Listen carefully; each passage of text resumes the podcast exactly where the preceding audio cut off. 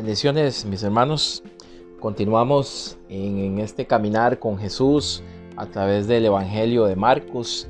Estamos llegando a la mesa número 26, 26 semanas de estar compartiendo el mensaje de Jesucristo a través de este discipulado de las mesas. Y continuamos en el capítulo 7 eh, del versículo 24 al versículo 30 que nos narra el acontecimiento de una mujer que no siendo parte del pueblo hebreo, del pueblo judío, recibe la misericordia de Dios, el abrazo, la sanidad de Jesús, la restauración eh, de, la sanidad para su hija, pero también para su corazón a través de lo que ella está viviendo. Entonces, sin más, vamos a, a leer capítulo 7 de Marcos, versículo 24 al 30. Dice así la palabra. Dice, levantándose de allí, se fue a la región de Tiro y de Sidón, y entrando en una casa, no quiso que nadie lo supiese, pero no pudo esconderse. 25. Porque una mujer cuya hija tenía un espíritu inmundo, luego que oyó de él, vino y se postró a sus pies. La mujer era griega y sirofenicia de nación, y le rogaba que, echase fuera de su hija al demonio. Versículo 27. Pero Jesús le dijo, deja primero que se sacien los hijos, porque no está bien tomar el pan de los hijos y echarlo a los perrillos. Respondiendo, respondió ella y dijo, sí, Señor, pero aún los perrillos debajo de la mesa comen de las migajas de los hijos. Verso 29, entonces le dijo, por esta palabra, ve, y el demonio ha salido de tu hija. Y cuando llegó ella a su casa, halló que el demonio había salido y a la hija la encontró acostada en la cama. Qué bendición en esta, en esta narrativa, este acontecimiento de Jesús. Vemos a un Jesús eh, como Marcos lo presenta, ¿verdad? Un Jesús imparable. Eh, si hacemos un poquito de, memoria lo que hemos visto en los, en los versículos y capítulos atrás, eh, Jesús viene de la región de, de Genezaret, eh, ya había pasado la multiplicación de los panes y los peces, las tempestades, camina por, por las aguas, enseñanza, y ahora Jesús cambia de rumbo. Dice en el versículo 24 que se levantó de allí y fue a, otra región, la región de Tiro y, Sidón. Es una región que no está dentro de los, dentro de los límites de, Judea. Pertenece al imperio romano, pero no es habitualmente... Eh, no es un pueblo judío, no es un pueblo judío. Eh, es lo que hoy se conoce en las tierras de lo que son el, el Líbano, más o menos, por ahí la, la ubicación geográfica. Dice que Jesús en el versículo 24 se levantó y fue allí. Eso también nos tiene que abrir un poco el panorama, la mente. Y Marcos, eso es lo que está queriendo dejar plasmado en este evangelio, que recordemos que está dirigido en ese momento, en el, en el siglo primero, a los cristianos que están siendo perseguidos, los que viven en Roma, eso es lo que se cree más, más conocidamente. Y les está dando también esta perspectiva, este mensaje de que no es únicamente dentro de los límites y las cuatro paredes del, pueblo de Israel, el, mensaje de Dios trasciende las fronteras. Es un mensaje que no puede estar encapsulado en, cuatro paredes de, de, un templo. La iglesia es llamada a llevar este mensaje fuera es, llamada a compartir este mensaje con aquellos que consideramos, lo digo entre, entre comillas, que no son pueblo de Dios. Es el mensaje de Jesús. Jesús está traspasando las fronteras, enseñando también en este discipulado a, a, sus apóstoles a que en algún momento van a tener que traspasar las fronteras. Ese mensaje tiene que trascender.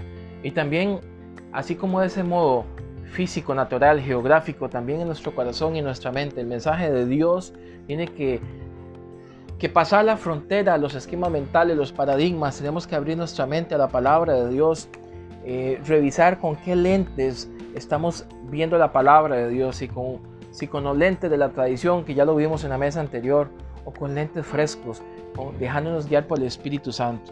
Bueno, seguimos. Dice que Jesús no pudo esconderse. Es que Jesús, la palabra de Dios no se puede esconder. Sale a la luz en todo momento. Basta con solo eh, levantarnos en la mañana y mirar la creación, porque la misma palabra nos dice que la creación nos anuncia, nos está hablando de Dios. En la misma creación está la palabra de Dios. Esa palabra no se pudo esconder. Jesús, el logos, el verbo, la palabra no podía esconderse. Verso 25 dice, porque una mujer cuya hija tenía un espíritu inmundo, luego que oyó de él, vino y se postró a sus pies. Estoy en el, en el versículo 25. Esto es precioso.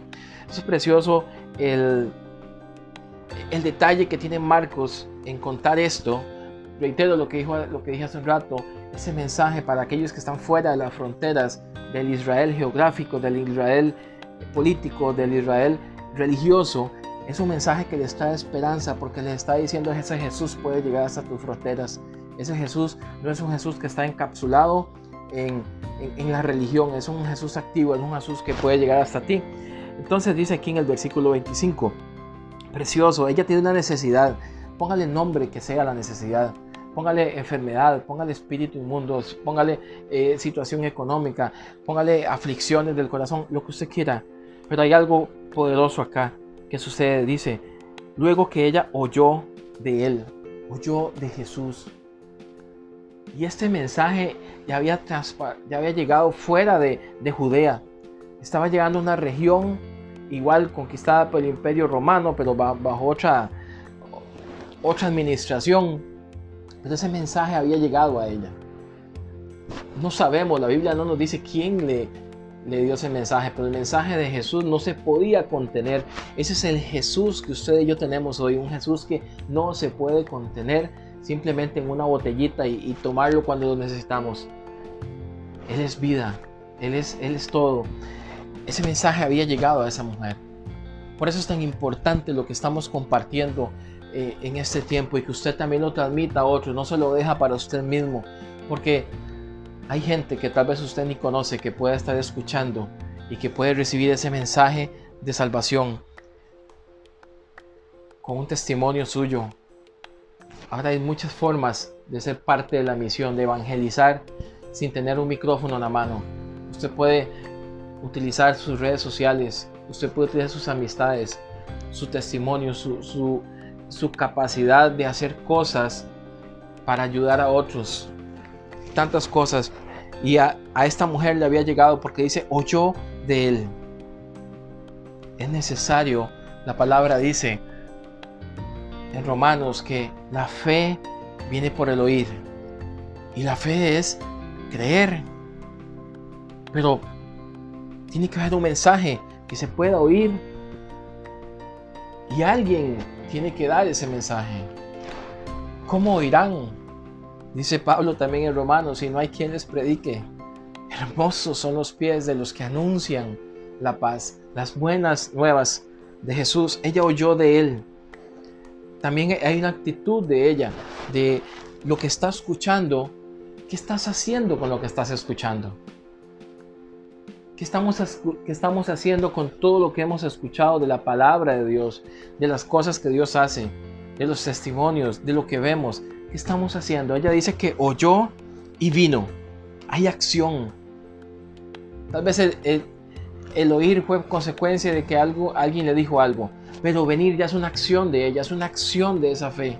Tenemos que accionar esa fe. Esta mujer aquí en el versículo 25 dice que oyó, pero no solamente oyó de él, de Jesús, de su mensaje, del mensaje de salvación, del mensaje que estamos llamados a proclamar de la forma que sea. Dice que vino y hay algo precioso que ella hace, dice, y se postró a sus pies. Ella, al postrarse, está entregando su voluntad, su necesidad, sus preocupaciones, su orgullo, todo su ser delante de Jesús y se postró a sus pies.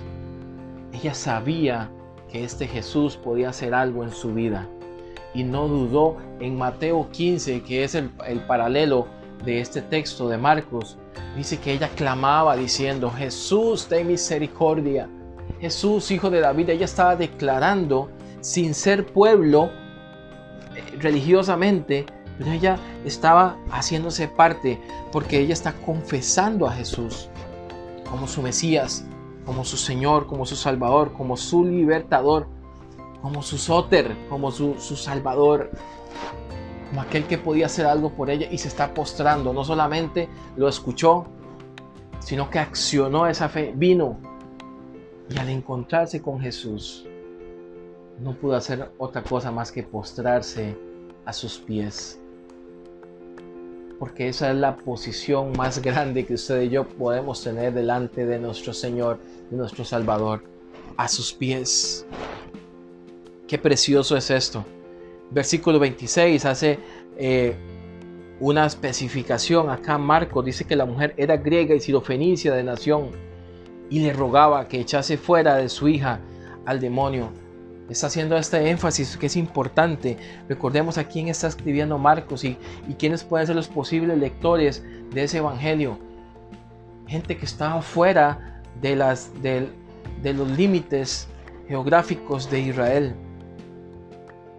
Está haciendo un énfasis de que no era judía, era un pueblo gentil, era un pueblo que había sido injertado, era un pueblo que originalmente era desechado, los judíos lo llamaban eh, perros a los pueblos, no en un sentido que nosotros tal vez hoy lo usamos eh, con el insulto, tal vez que a veces lo usamos cuando nos referimos a alguien, usted es un perro.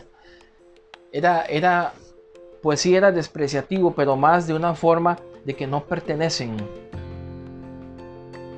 que no tienen pertenencia, pero aquí Jesús está abrazando a todos, porque en la mesa de Jesús cabemos todos. En la mesa de Jesús cabe usted, que apoyó el borracho, el alcohólico, el enfermo, el sano. Porque el Señor hace salir su sol, hace caer la lluvia sobre justos y sobre injustos. Porque Dios no hace acepción de personas, Dios nos acepta a todos, pero quiere que todos vengamos al arrepentimiento, a sus pies, como lo hizo esta mujer. Entonces, ese es el énfasis que Marcos hace en el versículo 26. Mateo detalla un poquito más que esta mujer ruega, sus discípulos también intervienen. Pero hay algo precioso acá que le dice Jesús, que es importante entenderlo bien en el versículo 27. Jesús le dijo, escuche las palabras de Jesús, deja primero que se sacien los hijos, porque no está bien tomar el pan de los hijos y echarlo a los perrillos. Y eso es importante, conocer el contexto eh, histórico de costumbre que que Jesús está mencionando acá por la cultura judía y demás. Jesús está diciendo algo interesantísimo que a veces dejamos pasar de lado y si usted quiere subrayarlo en su Biblia. Jesús lo primero que le dice, deja primero que se sacien los hijos. Jesús viene en primera instancia y lo dice Juan, a los suyos vino. Jesús vino a cumplir todas las promesas que Dios había dado desde el antiguo pacto, el antiguo testamento, Abraham y toda su descendencia. Moisés y todos los profetas. Jesús viene a cumplir lo que había dicho, que había escogido un pueblo, que es el pueblo hebreo, el pueblo judío, un pueblo que iba a ser por señal a todas las naciones y que en ese pueblo iban a ser benditas todas las naciones. Era un pueblo guía y Jesús viene primeramente a ese pueblo. Juan lo dice y lo encontramos en, muchas eh, partes de la, de la escritura. Pablo lo enfoca mucho también, pero así como lo dice Juan también, a los suyos vino pero los suyos no lo recibieron. Más a todos los que le recibieron, en ese más a todos los que le recibieron, está usted, estoy yo, está esta mujer cananea o sirofenicia, está esta mujer que no pertenecía al pueblo, más a todos los que le recibieron. Y esa es la invitación a que lo recibamos a Él, a que nos postremos delante de Él. Les dio la potestad de ser hechos hijos de Dios, de ser aceptos en su mesa, ser llamados a su mesa a compartir de ese pan. Entonces eso es lo que está diciendo acá en el, en el versículo 27. Deja primero, pero si hay un primero, hay un segundo, hay un tercero. Tal vez no estemos en el primer lugar hoy, pero estamos en la mesa. Porque esta mujer lo entendió, esta mujer comprendió, ella insistió, ella dijo, sí, no soy digna, no el de primero, pero Tal vez estoy de segundo, de tercera, no sé, pero yo quiero estar. Yo quiero estar, yo quiero pertenecer a ti, Señor. Yo quiero pertenecer a tu familia, a esa familia del reino. Deja primero que se sacien los hijos, porque no está bien tomar del pan de los hijos y echarlo a los perrillos. Este perrillos en, en el original, en, en el griego, que se, que se está escribiendo no lo hace, no, no es una palabra despreciativa, sino está hablando más bien a los cachorros. Jesús no le está hablando con desprecio a esta mujer. Jesús no está diciéndole despreciativamente, perrillo, perrilla. Jesús le está diciendo con ternura, con cariño, cachorro, pequeño, pequeña. Va a llegarte un momento. Pero esta mujer insiste. Y aquí entra la misericordia del Señor. Pero esta mujer le dice algo. Respondiendo ella le dijo, sí Señor, sí Señor, reconociendo el señorío, la autoridad de Jesús. Pero aún los perrillos, aún yo siendo pequeño, aún yo siendo miserable, debajo de la mesa come las migajas de los hijos. Ella sabía que aunque fuera una migaja, pero ella necesitaba de ese pan. Ella sabía que ese era el pan de vida. Ella sabía que en ese Jesús estaba la respuesta, que ese Jesús era la respuesta en ese momento a su necesidad. Ella estaba clamando por su hija. Ella estaba clamando por la necesidad de su familia. Y es una invitación abierta que usted y yo clamemos por nuestra familia, por nuestros hijos, por nuestros seres queridos. Porque hay un Dios misericordioso que le está escuchando. Ella oyó, vino y se postró. Podemos oír hoy, podemos venir y podemos postrarnos hoy porque sabemos que en esa mesa, en la mesa de Jesús, está el mejor pan. Él es el pan de vida. Versículo 29, la respuesta de Jesús. Entonces le dijo, por esta palabra, ve, el demonio ha salido de tu hija. Y quiero para ir cerrando, tal vez dos comprensiones o interpretaciones que podemos hacer de este versículo 29. Por esta palabra, Marco no nos da el detalle, pero, pero Mateo, en, ese, en capítulo 15, en el versículo 28 dice, entonces respondiendo Jesús en esta misma narrativa, oh mujer, grande es tu fe, hágase contigo como quieras. ¿Cuál es esta palabra que está diciendo Jesús? ¿Es el ruego de la mujer? Podríamos ver, interpretarlo así, podríamos pensarlo así. O es la palabra que está saliendo de la boca de, de Jesús, del mismo Dios. Me encanta pensar en las dos posibilidades, pero Jesús acá en Mateo 15, 28 le dice, grande es tu fe. Es que tal vez creer para el que toda la vida ha estado en la iglesia, para el que toda la vida ha escuchado la palabra, es más sencillo porque tiene el conocimiento, tiene el fundamento. Pero para alguien que no ha escuchado, para alguien que es su única esperanza, es su única opción, es sí o sí. Esa fe es grande. Eso es lo que está diciendo el maestro. Oh mujer, grande es tu fe, hágase contigo como quieres. Y el desenlace lo vemos en el versículo 30, volviendo a Marcos. Por esta palabra, por la palabra de Jesús, por la palabra de Dios, hágase conforme has rogado, has pedido. Pero es la palabra de Dios la que transforma. Y cerramos esta mesa número 26 con esa actitud de humildad, con esa actitud de venir a los pies del Señor, a confiar en sus palabras, a reconocerlo como nuestro Dios, como nuestro Salvador,